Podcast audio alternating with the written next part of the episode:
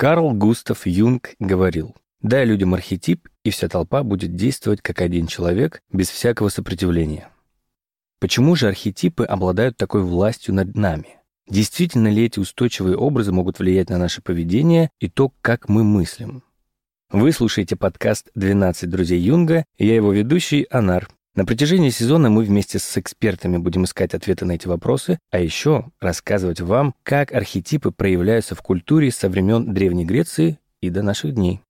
Но этот выпуск будет необычным. Сегодня вы услышите краткую предысторию, ведь невозможно начинать разговор об архетипах, не сказав ни слова о Карле Густаве Юнге, ученом, который изобрел это понятие, и его последователях. Что такое архетипы? Есть ли единая теория для их определения и при чем здесь концепция пути героя Джозефа Кэмпбелла?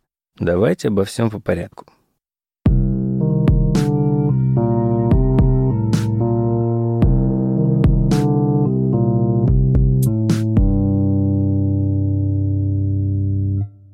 Базовые вещи, которые мы знаем про Карла Густава Юнга, это то, что он швейцарский психиатр, основоположник аналитической психологии и ученик того самого Зигмунда Фрейда.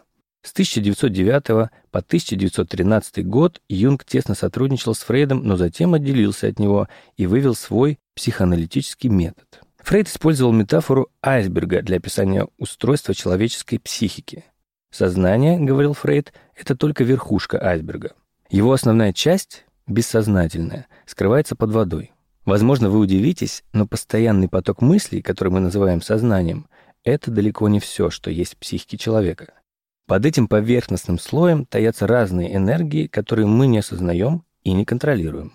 Здравствуйте, меня зовут Ольга Макарова, я аналитический психолог, и я работаю в таком жанре, как юнгианский анализ. Бессознательное больше, чем сознание во много тысяч раз. И вообще сознание — это недавнее такое приобретение, потому что природа бессознательна. И до появления человека да, на планете Земля, до того, как в общем, мы стали как-то этим пользоваться, все было бессознательно. Это такая огромная, витальная, природная, жизненная сила, которая, в принципе, и обеспечивает функционирование жизни. Наверное, все слышали такое выражение оговорка по Фрейду, и это как раз про бессознательное, потому что бессознательное говорит с нами через символы, через оговорки, через записки, через как бы случайные поступки, которые могут быть не случайными на самом деле. И есть вот, например, Эрик Берн, это как раз-таки представитель и создатель транзактного анализа, тоже да, продолжатель э, этой школы, и у него есть такой тезис, что происходит, то и цель. Это как раз-таки вот то, что описывает влияние бессознательного на человека. Я сейчас разверну на примере. Ну вот, например, если вы постоянно опаздываете на работу из-за каких-то форс-мажоров, и вы думаете, что просто, ну как, ну а, опять что-то произошло, но опять я вот не вспомнила, выключила я утюг или не выключила. Опять я не заправила машину вовремя. Оно само как-то произошло. Но на самом деле мы можем говорить, если это тенденция, о том, что это какая-то ваша часть бессознательно саботирует работу по какой-то причине, вы не хотите туда ехать, потому что если разбираться, то если вы знаете за собой грешок, что вы там можете забыть выключить утюг, можно сфотографировать розетку перед выходом, да, и точно знать, сделали вы это или нет. Ну, сделали. На машине, если вы тоже регулярно ездите, вы в курсе, что ее нужно заправлять. Ну и так далее. Если разматывать этот клубок, окажется, что почему-то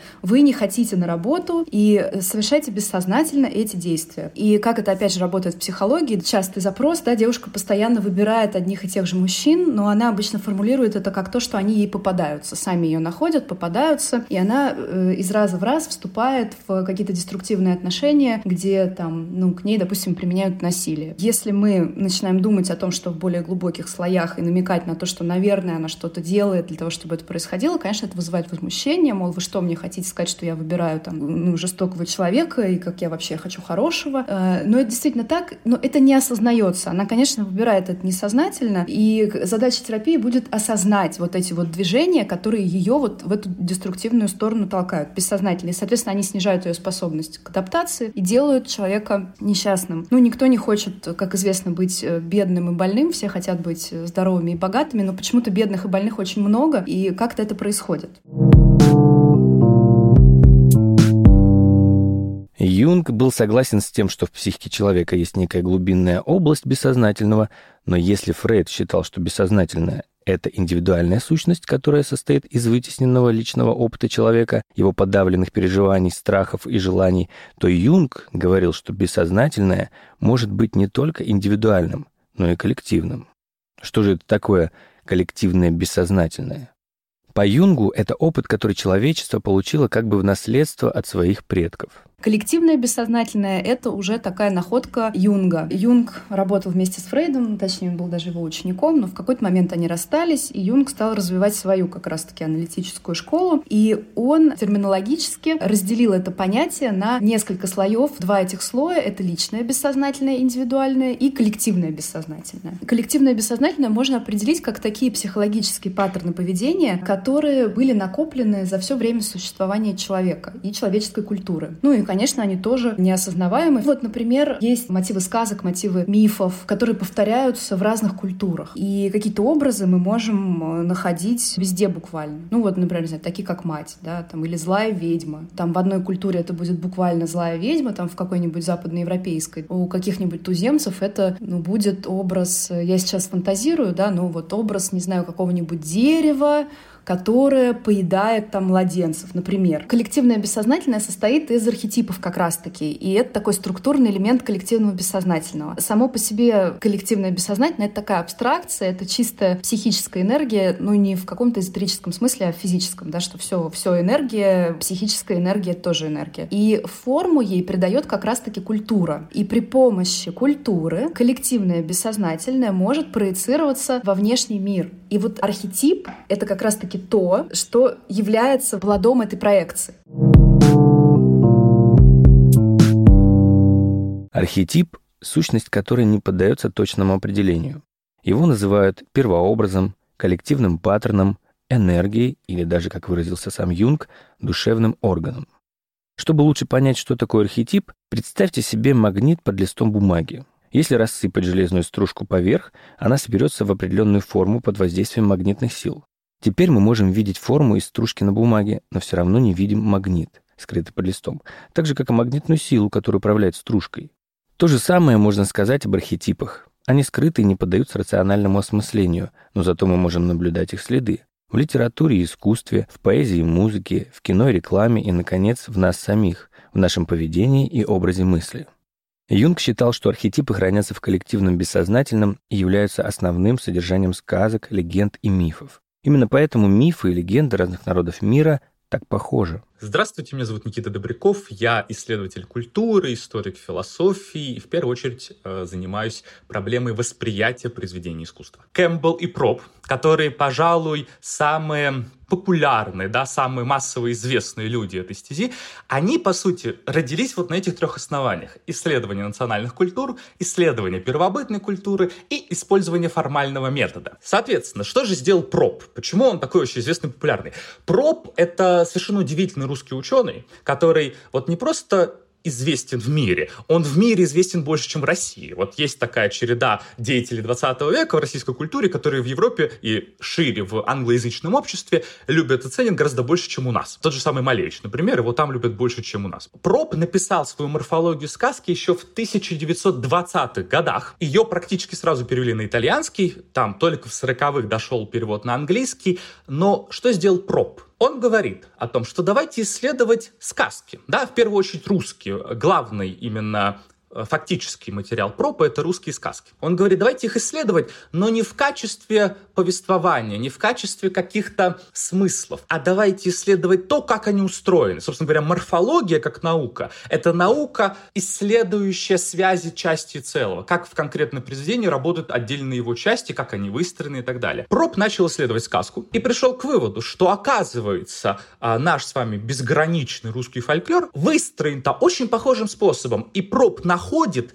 а, там у него три десятка функций персонажей. И Проб, в принципе, сказку сводит тому, что, смотрите, в любой сказке есть набор одних и тех же образов, которые между собой взаимодействуют. И, опять же, каждый из этих образов, каждый из этих функциональных таких черт, э, точек. И она может выглядеть совершенно по-разному. Это может быть бабка, детка, человек, камень, это может быть природная стихия. Неважно содержательно, кто выполняет конкретную функцию. Например, дает главному герою знания – Это может быть дух, это может быть ребенок, это может быть ветер нашептал. Совершенно неважно, что это. Но это будет участвовать в сказке. И тем самым проб показывает, что на самом деле то разнообразие фольклора сводится к конкретным отдельным функциям. И шире потом идеи пропа будут, по сути, выведены к какому итогу? Что оказывается, вся эта безграничная мифология, вся эта безграничные сказки народов мира, они строятся очень похожим образом. Они строятся, по сути, как некоторые единые структурные вещи. Ну вот, а, я для примера всегда говорю на примере школьного класса.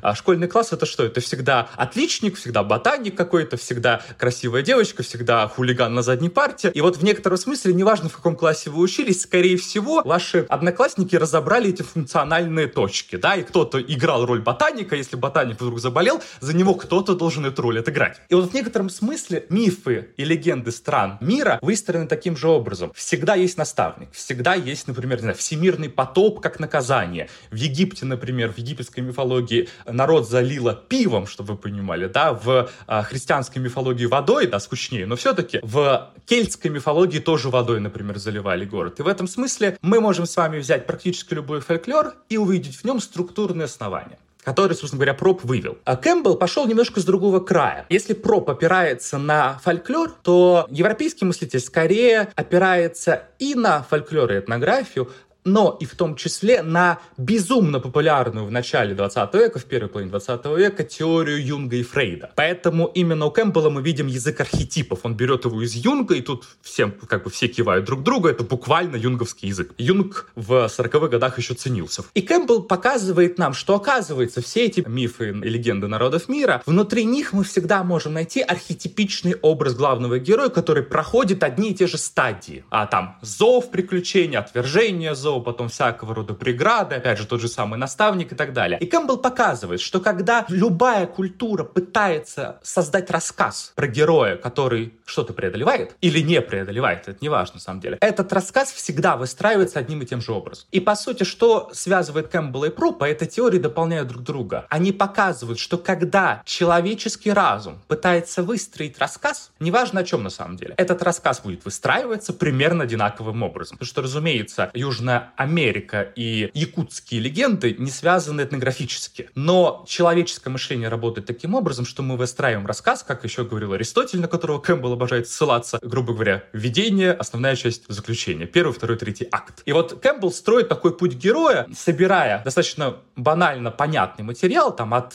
Одиссея, Данте, Фауста вплоть до 20 века, типа «Властелина колец», ну, это чуть позже примерно. И мы с вами видим, что герой действительно, чтобы нам было интересно следить за героем, чтобы мы действительно ощущали, что герой прошел какой-то путь, мы выстраиваем этот рассказ, так, как его показал нам структурно Кэмпбелл, либо осознался немножко с другой стороны Пропп. Если вы попытаетесь своему другу рассказать, как вы сходили в магазин, это будет обыденный мир. Я встал из дома, увидел, что у меня кончилось молоко, я пошел, я преодолел страшного охранника, я преодолел злобную папку-кассиршу, я в итоге получил то, что захотел, получил награду, пришел домой и получил, э, не знаю, благодарность от прекрасной дамы, которая у меня на кухне стоит. И в этом смысле я прошел тот же путь, который прошел до этого Улис, до этого Данте, до этого Фауст. То есть это некоторый принцип человеческого мышления.